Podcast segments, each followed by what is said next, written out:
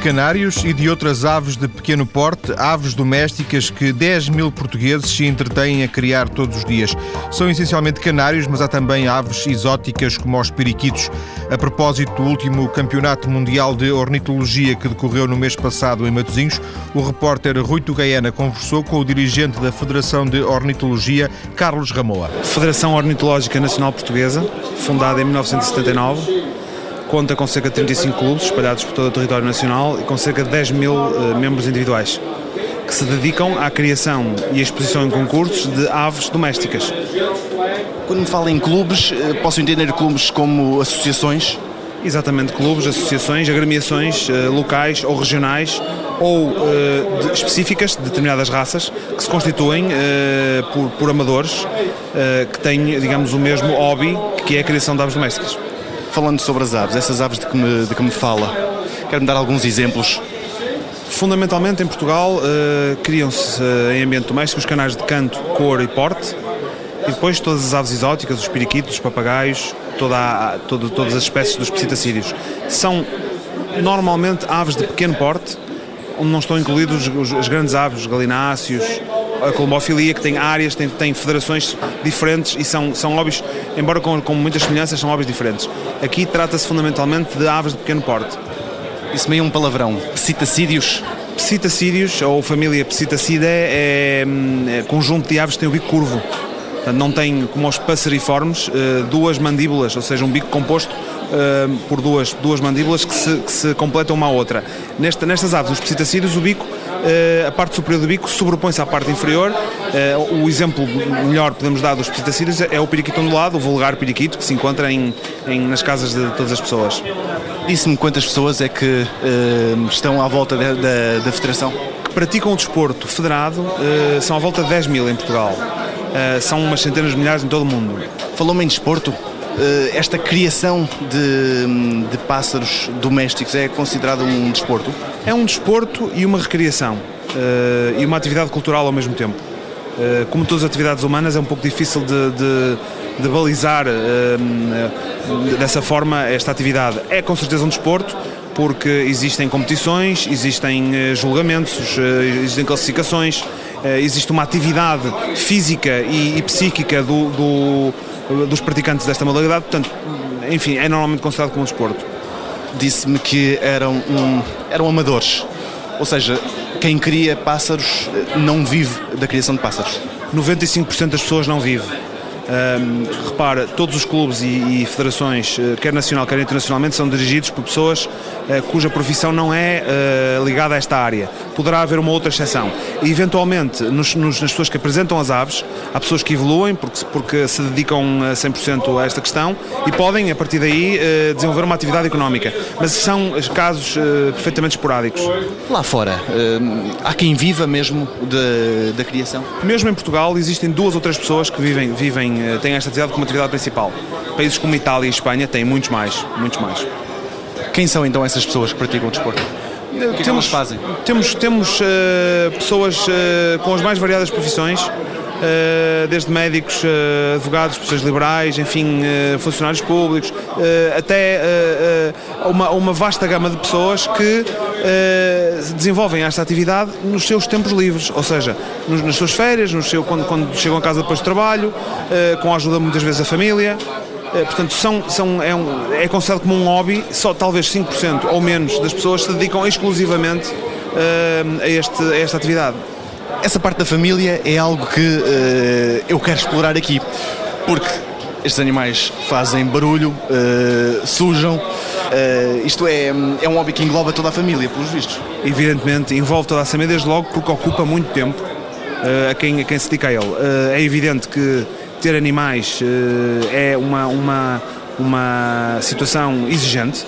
Ter este hobby não é como ter um hobby de filatelia, da qual eu também sou aficionado, eh, ou outro tipo de hobbies, eh, como ser adepto de futebol, como ser adepto de cinema. Portanto, tudo isso, todos esses hobbies permitem uma paragem e uma aceleração.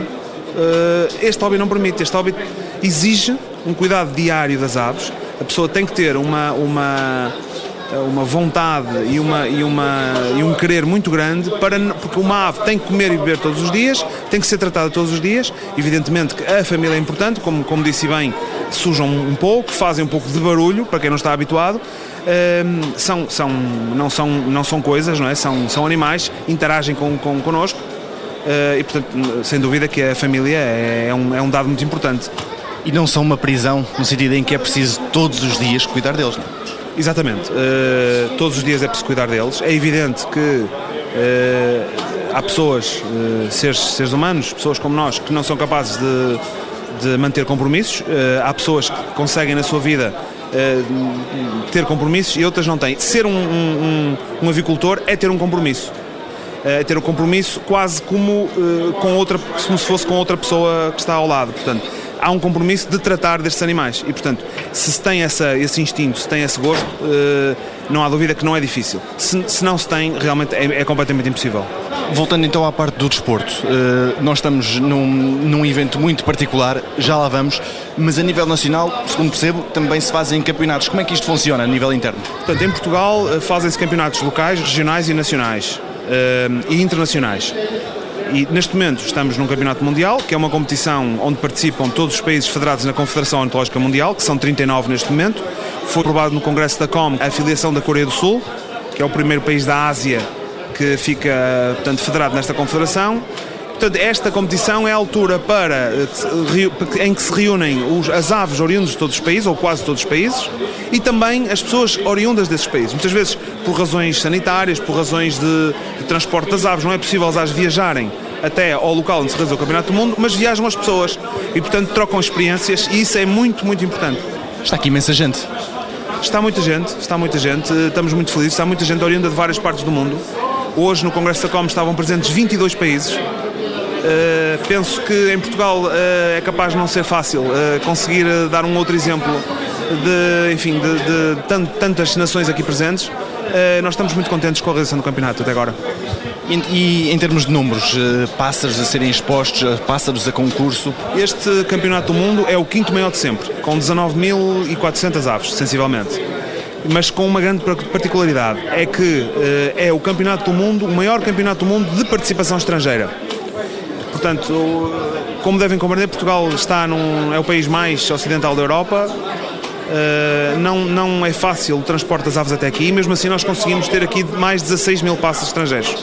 Uma, uma questão também que queria perceber é se, eh, estando nós em Portugal, se há criadores que se especializam nas espécies de, de cá ou se, uh, se procuram espécies de todo lado. Uh, Portugal até, uh, até, ao, até ao dia 10 de janeiro estava, os criadores portugueses estavam impedidos de reproduzir em ambiente doméstico todas as aves de espécies que ocorressem no território português. Ou seja, todas as aves, todas as espécies em que existem exemplares uh, silvestres, os criadores não podiam uh, nem, nem adquiri-los no estrangeiro, nem, uh, portanto, criá-los cá, nem expô-los cá. A partir de agora, e bem, o nosso governo finalmente regulamentou esta, esta área. a partir de agora, continua proibida no que é uma decisão por nós aceite e até aplaudida, continua completamente proibida a, a, a captura de animais selvagens. Mas o que é permitido é que se reproduzam em ambiente doméstico animais já de descendência doméstica. Portanto, a partir de agora poderemos participar na secção G, que é a secção fauna europeia, já poderemos participar em campeonatos com aves criadas em Portugal. Portanto, refiro que Portugal era sexto classificado, sem concorrer numa das secções. Imagino que hum, em Portugal talvez existam algumas espécies em perigo e de alguma forma a criação através dos criadores poderiam ajudar essas espécies uh, a desenvolverem-se e, e, pelo menos a, a, não ficarem extintas. Há esse cuidado por parte dos criadores de tentarem encontrar espécies eh, que, hum, que estão em perigo na natureza? 90% dos criadores não têm essa preocupação uh, e, e, trabalha com, com aves domésticas uh, já com, com, centenas de anos de ambiente doméstico e, portanto, cuja reintrodução na natureza seria apenas uma, uma perda de tempo, visto que as aves iriam morrer. Aliás, nós costumamos dizer muitas vezes: uh, soltar uma ave doméstica é como abandonar um cão. Exatamente a mesma coisa. Se nós soltarmos qualquer uma das aves que estão aqui em exposição, se as soltarmos na natureza, mesmo no seu habitat uh, uh, natural, elas vão morrer. Não conseguem sobreviver por elas próprias porque estão habituadas a, a, a ser-nos fornecida todos, as, todos os elementos de que elas precisam para viver. Uh, portanto, nesse, nesse aspecto, uh, Portugal, a partir de agora, poderá reproduzir uh, aves da fauna europeia. Há um bom exemplo de, da colaboração entre a ornitologia desportiva e a ornitocultura com o ambiente, que é a reintrodução no Brasil da Arara spix, que é uma, uma espécie de arara em extinção, havia um ou dois exemplares na natureza, e através de, do trabalho feito no Loro Park em Tenerife foi possível introduzir já quatro exemplares na natureza de forma que esta área poderá, eventualmente, eh, a ornitocultura poderá servir como uma bolsa no futuro para se irem buscar alguns espécimes que na natureza eh, vão desaparecer devido a alterações climáticas e outros problemas. Comparando a nossa competição, ou seja, os nossos campeões, os nossos vencedores nos concursos nacionais, como é que se portam depois em campeonatos como este, campeonatos internacionais? Portugal é atualmente, era até este campeonato, o sexto país a nível de participação e de resultados. Penso que nenhum outro desporto, eh, ou quase nenhum outro desporto, à exceção do hockey talvez, se pode orgulhar deste, deste lugar na Europa. Neste campeonato atingimos o quinto lugar, que é um feito extraordinário. Uh, vamos tentar mantê-lo no próximo ano, que será onde o campeonato se realizará em Tours, França. Alguma hum, raça ou espécie onde, onde Portugal se, se destaca? Sem dúvida, Portugal destaca-se nos canais de cor, que é uh, a área competitiva mais, com, com, portanto, mais forte e portanto é nessa área que, que existem os melhores criadores. Uh, há criadores portugueses que se contam entre os, entre os melhores do mundo nessa área. Falamos já no princípio da nossa conversa em canários de canto, falamos agora em canários de cor. O que me está a dizer é que os juízes procuram coisas diferentes uh, nos, em diferentes pássaros. O que é que um juiz procura num canário? Vamos dar o primeiro exemplo de canto. Repare, por exemplo, nos canais de canto, o que é julgado, ou seja, o que é apreciado, é a forma como cantam existe um estalão ou standard internacional eh, que exige que as aves cantem determinadas estrofes de determinada forma e com determinado ritmo. E é isso que é analisado pelos juízes. Já nos canais de cor, o, o, o, que, o que está em causa são uh, as marcações uh, de cor, a intensidade, a, portanto, a forma como uh, as cores são distribuídas pela, pela, pelo corpo da ave. Nos canais de portes é mais a forma da ave, o tamanho da ave Portanto, aí é mais uma questão já de beleza, beleza esta de comparação com o estalão ou o standard internacional. Ainda nos de canto, essas melodias que eles cantam, essas estrofes que eles cantam, são estrofes naturais. Ninguém ensina o pássaro a cantar de determinada forma, não é? Não são mesmo ensinados. Ah, são ensinados? São porque existem grava gravações que são uh, uh, tocadas no, no canaril e os, e os canários, ao ouvirem essa, essas, essas uh, gravações, reproduzem aquilo que ouvem. Nós temos, há três raças de canários reconhecidas: o canário do Arze, o canário timbrado, espanhol, e o canário malinois oriundo da Bélgica. E, portanto, são canários que cantam de forma diferente. Por exemplo, o canário do Arze canta com o bico fechado, que é uma, uma característica muito engraçada de ver. Portanto, o canário canta praticamente com o bico fechado. Já o timbrado é um, é um, é um canto forte, completamente diferente, e o Malinois, é, eh, que é oriundo da Bélgica, é um canto mais melodioso. São pássaros, imagino, qualquer um deles caros. Caros não diria, essa é uma definição que é um pouco difícil de fazer. Eu posso dizer que os canários, os canais de canto e de cor serão vendidos uh, a 20, 30 euros, 40 euros. Portanto, não se pode considerar isso como uma coisa uh, muito cara, não é? Os de canto Sim, também. os de canto também. O canto tem muitas dificuldades hoje em dia. Toda a ornitologia, canaricultura nasceu com o canto, com os canais de canto, mas hoje em dia está muito difícil uh, porque lá está, obrigam a estar isolados, não podem ouvir outros animais, não podem ouvir outros canários de outras raças, porque senão estragam o canto, não é?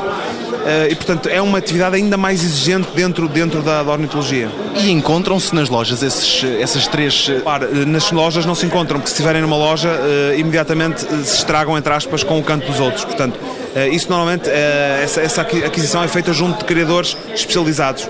Agora voltando às, às competições porque é que os, os criadores uh, apostam neste tipo de concurso? Para ganhar uma medalha, para ganhar um prémio. Uh, eu já vi uh, pessoas a chorar por ganharem uma medalha. há muitas pessoas que se vão deslocar ao palco para cantar o seu hino com a sua medalha. Isso é um prémio inestimável.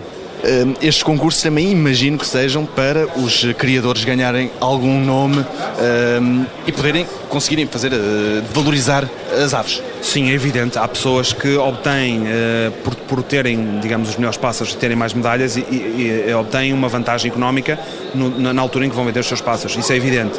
Só que são nitidamente uma minoria. Mas existem, evidentemente, existem pessoas.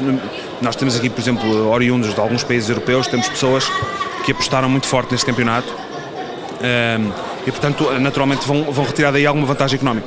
Estes pássaros que são campeões uh, ficam com o criador ou o criador vende-os? 90% ficam com o criador. Haverá os tais 10% que têm uma atividade principal que eventualmente podem ter os progenitores ou podem ter irmãos e, portanto, vão disponibilizar estes, porque estes são os campeões. As pessoas normalmente gostam de ter os campeões e dizer eu tenho o campeão, o pássaro que foi campeão do mundo e, vou, e normalmente pagam mais por isso. E há pessoas que podem, que podem optar por isso, mas a maioria, por exemplo, dos portugueses, 90% dos portugueses, vai querer dizer eu tenho o meu campeão em casa. Uh, portanto, essa é a situação mais normal. O que eu lhe perguntava, estas medalhas só interessam aos criadores, ou seja, um, um, o público comum não ligará tanto a isso? Não, o público não liga. Liga muito o criador e os países. Há uma certa competição entre as nações, saber quem ganhou, quem não ganhou, eh, quem ganhou mais medalhas, não é? Portanto, o, o público não, não tem essa percepção, eh, enfim, dos prémios, não, não, vem só para ver um espetáculo de cor e de vida, digamos, e não, e não, eh, não se apercebe muito da parte competitiva da questão. Agora uma última questão que quase já milenar e até falámos, e até falámos disso, disso em parte. Afinal, qual é que é o pássaro que canta melhor?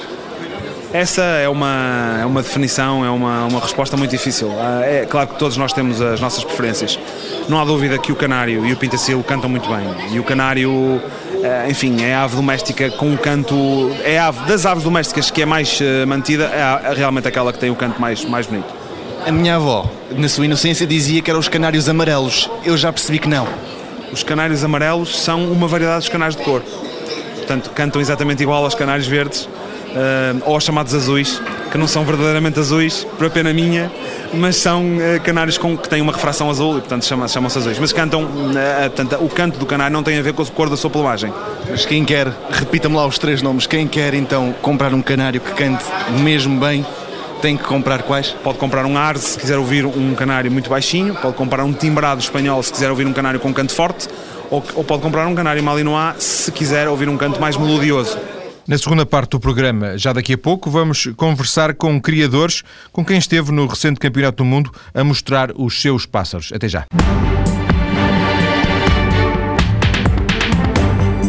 De volta de volta ao programa de hoje em que falamos com criadores ornitológicos, ou seja, basicamente criadores de canários e de outras aves domésticas de pequeno porte.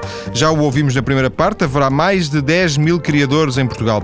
O repórter Rui Tocaiana falou com alguns durante os dias em que decorreu o Campeonato do Mundo de Ornitologia.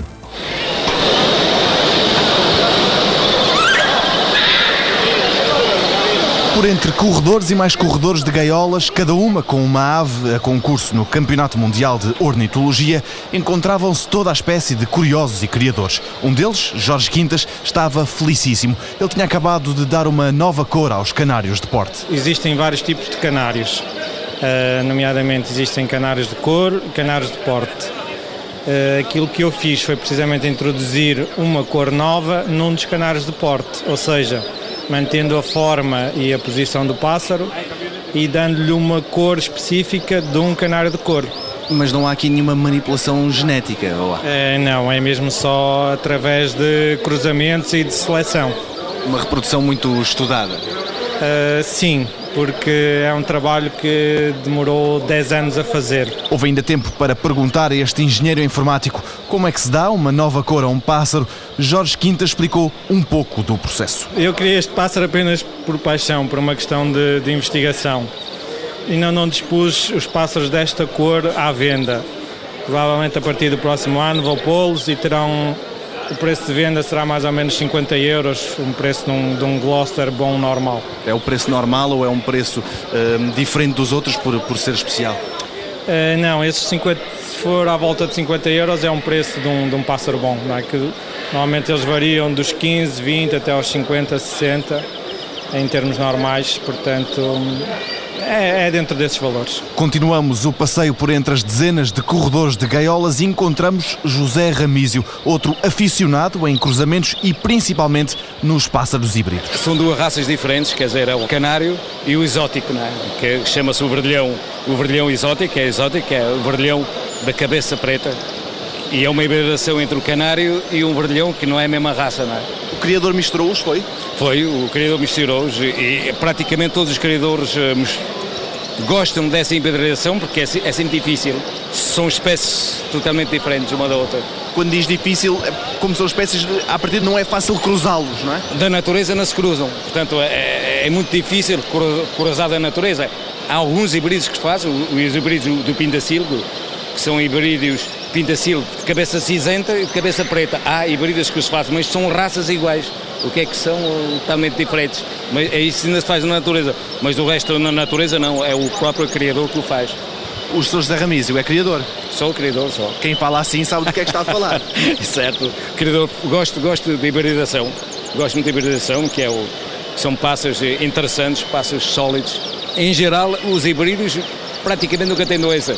Este é o assunto preferido de José Ramísio. Ele apontava para os pássaros, tirava-lhes fotografias e com a mulher conversava sobre o que via. Ramísio estava em êxtase. É, é maravilhoso porque uh, há espécies de criação totalmente diferente que faz que de maneira que em geral eles são estéreis, nadam via a criação nova, mas há, uma, há espécies que criam. Temos o, o, o caso do, da criação do jaspe, que é uma derivação de, de, de Jovim, aqui chama Jovim, e de Jovim de Magalhães, são, são pássaros exóticos, e os homens conseguiram fazer até uma raça de canário seguida dessa hibridação que eles fizeram, duraram, foi o espanhol, o António, José António Ablama, que fez essa criação, essa raça de canário, que é o Jaspe, que é, é, é extraordinário, são derivado ao híbrido. E temos outro híbrido que é o chamariz, com canário, que também os machos conseguem reproduzir, não é? Mas só os machos? Só os machos. As fêmeas é preciso 3, 4, 5 anos para estarem em boa chave. Nesta festa dos pássaros encontrava-se quem tivesse mais de 100 aves. José Ramísio diz que tem algumas. Também tem alguma dificuldade em explicar o que tanto o atrai. É qualquer coisa que está do sangue. Não se pode dizer que é uma coisa. É uma paixão desde a criança. Portanto, todo o criador sempre teve um pássaro quando era 3, 4, 5, 6 anos, 7 anos. A esposa, como é que. Minha é esposa é, básica. A esposa é totalmente diferente. É? Temos que fazer. Uh... Imagino que lhe roube assim muito tempo. A ela talvez dê trabalho ou não? Uh, não, quer dizer, trabalho não, mas ela se ocupa, gosta também um pouco. lá. É verdade que. Bom, ela sabe que o que é que nós saímos, que é que os pássaros, portanto não há problema. Nos corredores do Campeonato do Mundo de Ornitologia encontra-se gente de muitas nacionalidades, um deles, o marroquino Ahmed Fauzi. Ele é criador de aves de canto. Euh, Estamos aqui para participar neste congresso, para estar com as pessoas que amam a natureza e que querem saber como os ecossistemas funcionam. E que chercham a saber como este ecossistema marcha. Viemos de Marrocos e fizemos 17 horas de viagem para aqui chegar. Concorremos com canários malinois e canários de cor. Ficamos em terceiro lugar nos malinois, os pássaros que cantam, sim, os pássaros cantores. E Ahmed convida-nos a conhecer e ouvir os seus pássaros. Por azar, os Hearts, que cantam com o bico fechado, estavam com vergonha.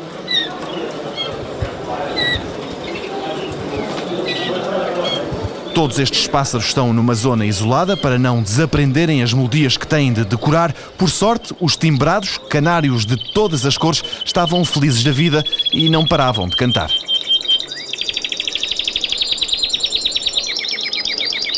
São três as raças de canários reconhecidas internacionalmente por serem grandes tenores. Os Malinu são originários da Bélgica e têm um piar considerado mais doce.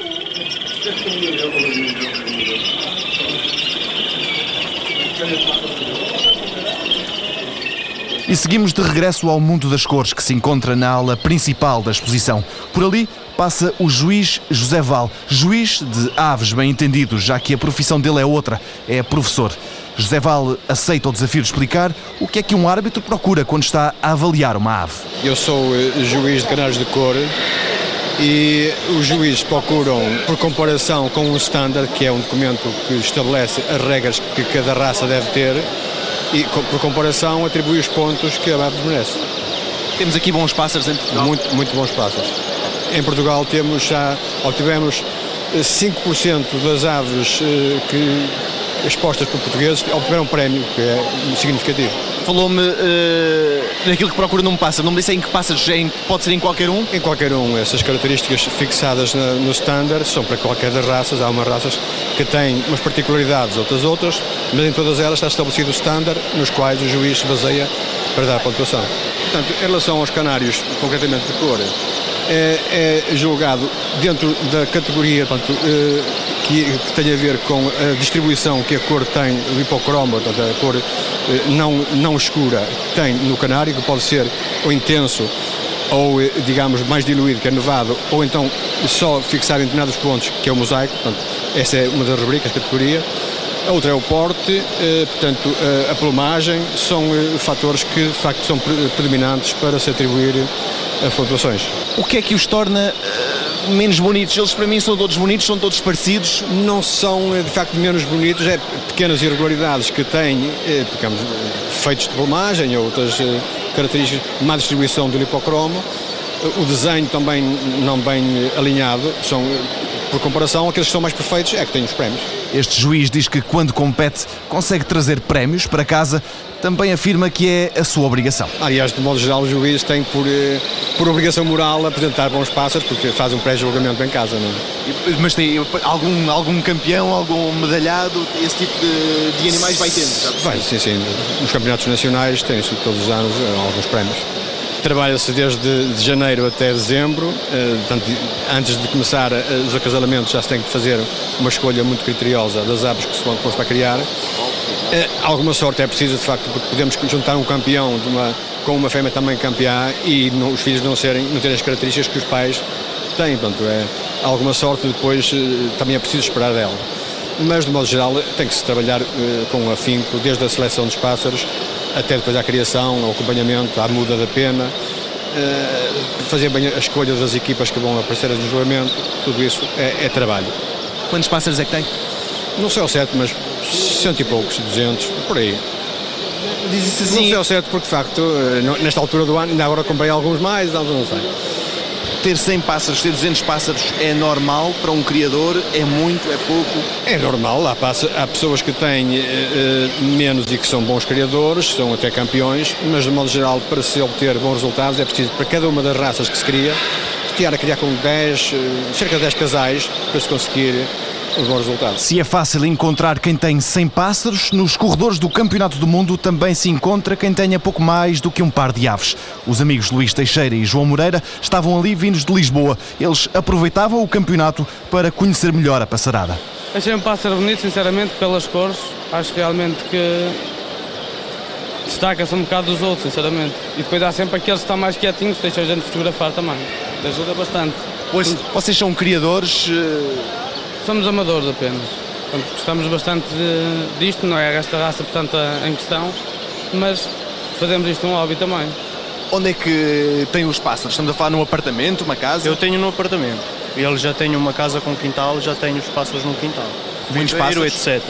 Já tive mais, neste momento tenho poucos. Por ali, para além dos bons resultados no campeonato, os criadores nacionais tinham outra boa razão para celebrar. O Arlequim português tinha acabado de ser reconhecido internacionalmente como uma nova raça. Quem tratou de grande parte do processo foi o engenheiro informático Jorge Quintas, ele que deu uma nova cor aos canários, aqui diz que só tratou da papelada, de um processo que também foi longo. O canário Arlequim português é uma ave que tem sido vindo a ser selecionada há uns anos para cá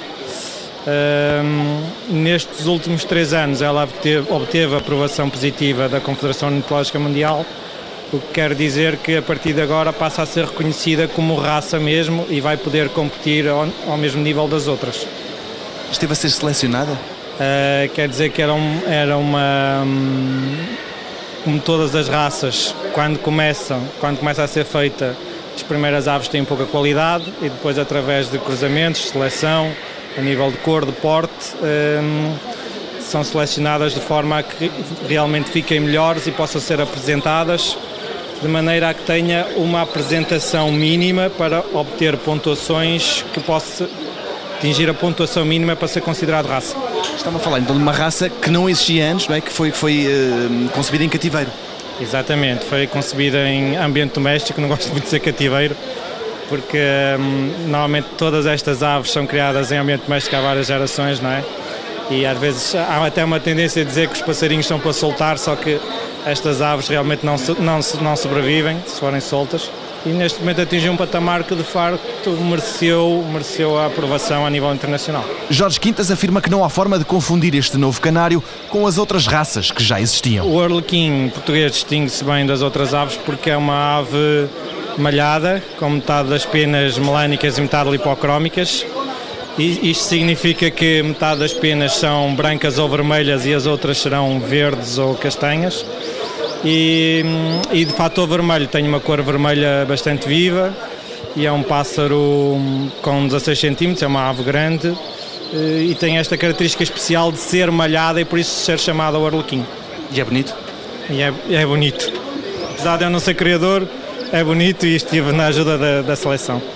Mas foi extremamente difícil a seleção para os criadores que a criaram e foi extremamente difícil convencer os juízes que, que a julgaram nestes últimos três anos que hum, tratava-se de um pássaro diferente e que tinha qualidade para continuar a andar. E, e aí nesse processo eu estive, precisamente nestes últimos três anos, foi os três anos da aprovação. Ora, nestas feiras, os canários são reis e senhores. Há pássaros destes por todo o lado, mas também há outros. Jorge Simões é criador de flamingos. Embora os flamingos para criar tenham que ter eh, mais que um par, normalmente gostam de criar em colónia uh, para três casais para cima. Uh, normalmente as pessoas têm um casal e gostam, jogam com um casal ou dois casais criam, mas os flamingos é uma ave que gosta de criar em colónia, tal e qual como outras aves que gostam de criar em colónia. E já em África vivem em grandes bandos sim, ou sim, enormes sim, bandos mesmo, não é? Sim, por isso é que normalmente. Na Europa já temos, eh, nós lá em Aveiro, na cidade de Aveiro, já temos os flamingos europeus, muitos, uh, e com grande satisfação também se vejo os flamingos europeus, um flamingo de porte maior que este, que este é o flamingo normal. Eh, e depois já há o flamingo chileno também, que já há muito na Europa, já há muitos criadores na Europa. E o flamingo chileno também é um flamingo com umas características muito bonitas, porque a nível de cores Uh, ninguém ultrapassa os flamingos chilenos. Portanto, estava a falar que este, que este tom cor-de-rosa mais vivo é no sim, é, é, um avermelhado, não é um é um avermelhado mesmo, um avermelhado mesmo. São pássaros lindíssimos, mas também são caros. Como se isso não bastasse, os machos têm tendência para disputar as fêmeas. Uh, normalmente eles gostam de criar, não é preciso uma zona grande para criar, uh, um habitatzinho com água, portanto tem que ter uma zona lagunar e uh, gostam de ter uns morrozinhos de barro, mesmo argila, eles gostam de fazer, não sei se sabe, eles gostam de fazer o copo Uh, eles onde fazem o ninho é mesmo no barro, não fazem o ninho com palhas nem com, com ervas, mas sim com, com o barro. E fazem uma copazinha tipo um cestozinho no barro. Tal e qual como as cegonhas fazem os ninhos nas partes superiores das árvores ou até agora nas autoestradas já fazem ninhos, estes animais gostam de fazer no chão, mas é só com barro, com argila. Uh, o comer deles, uh, tanto há um flutuante próprio para eles, à base de peixe e peixe em si como camarão, peixe de, de, de água salgada principalmente. Eu já reparei que eles entre eles, não, às vezes, assim, não direi, uh, alguns confrontos, que são, são animais que, que gostam de, de se empurrar, não são? Um bocadinho. Uh, tu se vires, uh, por vezes um macho gosta de fazer, mesmo que o macho tenha, vamos supor que há dois machos e cinco fêmeas. Os machos entre eles não são muito pacíficos mas depois de um animal estar feito um macho com uma fêmea, fica para toda a vida. Porque o macho só gala uma fêmea, mas até, até ter, digamos, a fêmea sua, e, eh, exatamente, eh, gosta sempre de guerrear um pouco com os outros. De malinu, de canários de todas as cores, de papagaios e até de flamingos, de tudo isto se faz o Campeonato Mundial de Ornitologia. Disse-o no início, volto a referi-lo agora. Inicialmente estava previsto falarmos hoje de uma investigação feita em Portugal que comprovou os méritos para a saúde no consumo do tomate. Por razões eh, pessoais, a convidada cancelou um pouco em cima da hora. Substituímos esse tema por uma reportagem feita pelo Rui Tocaiana com criadores de canários e outras aves domésticas de pequeno porte.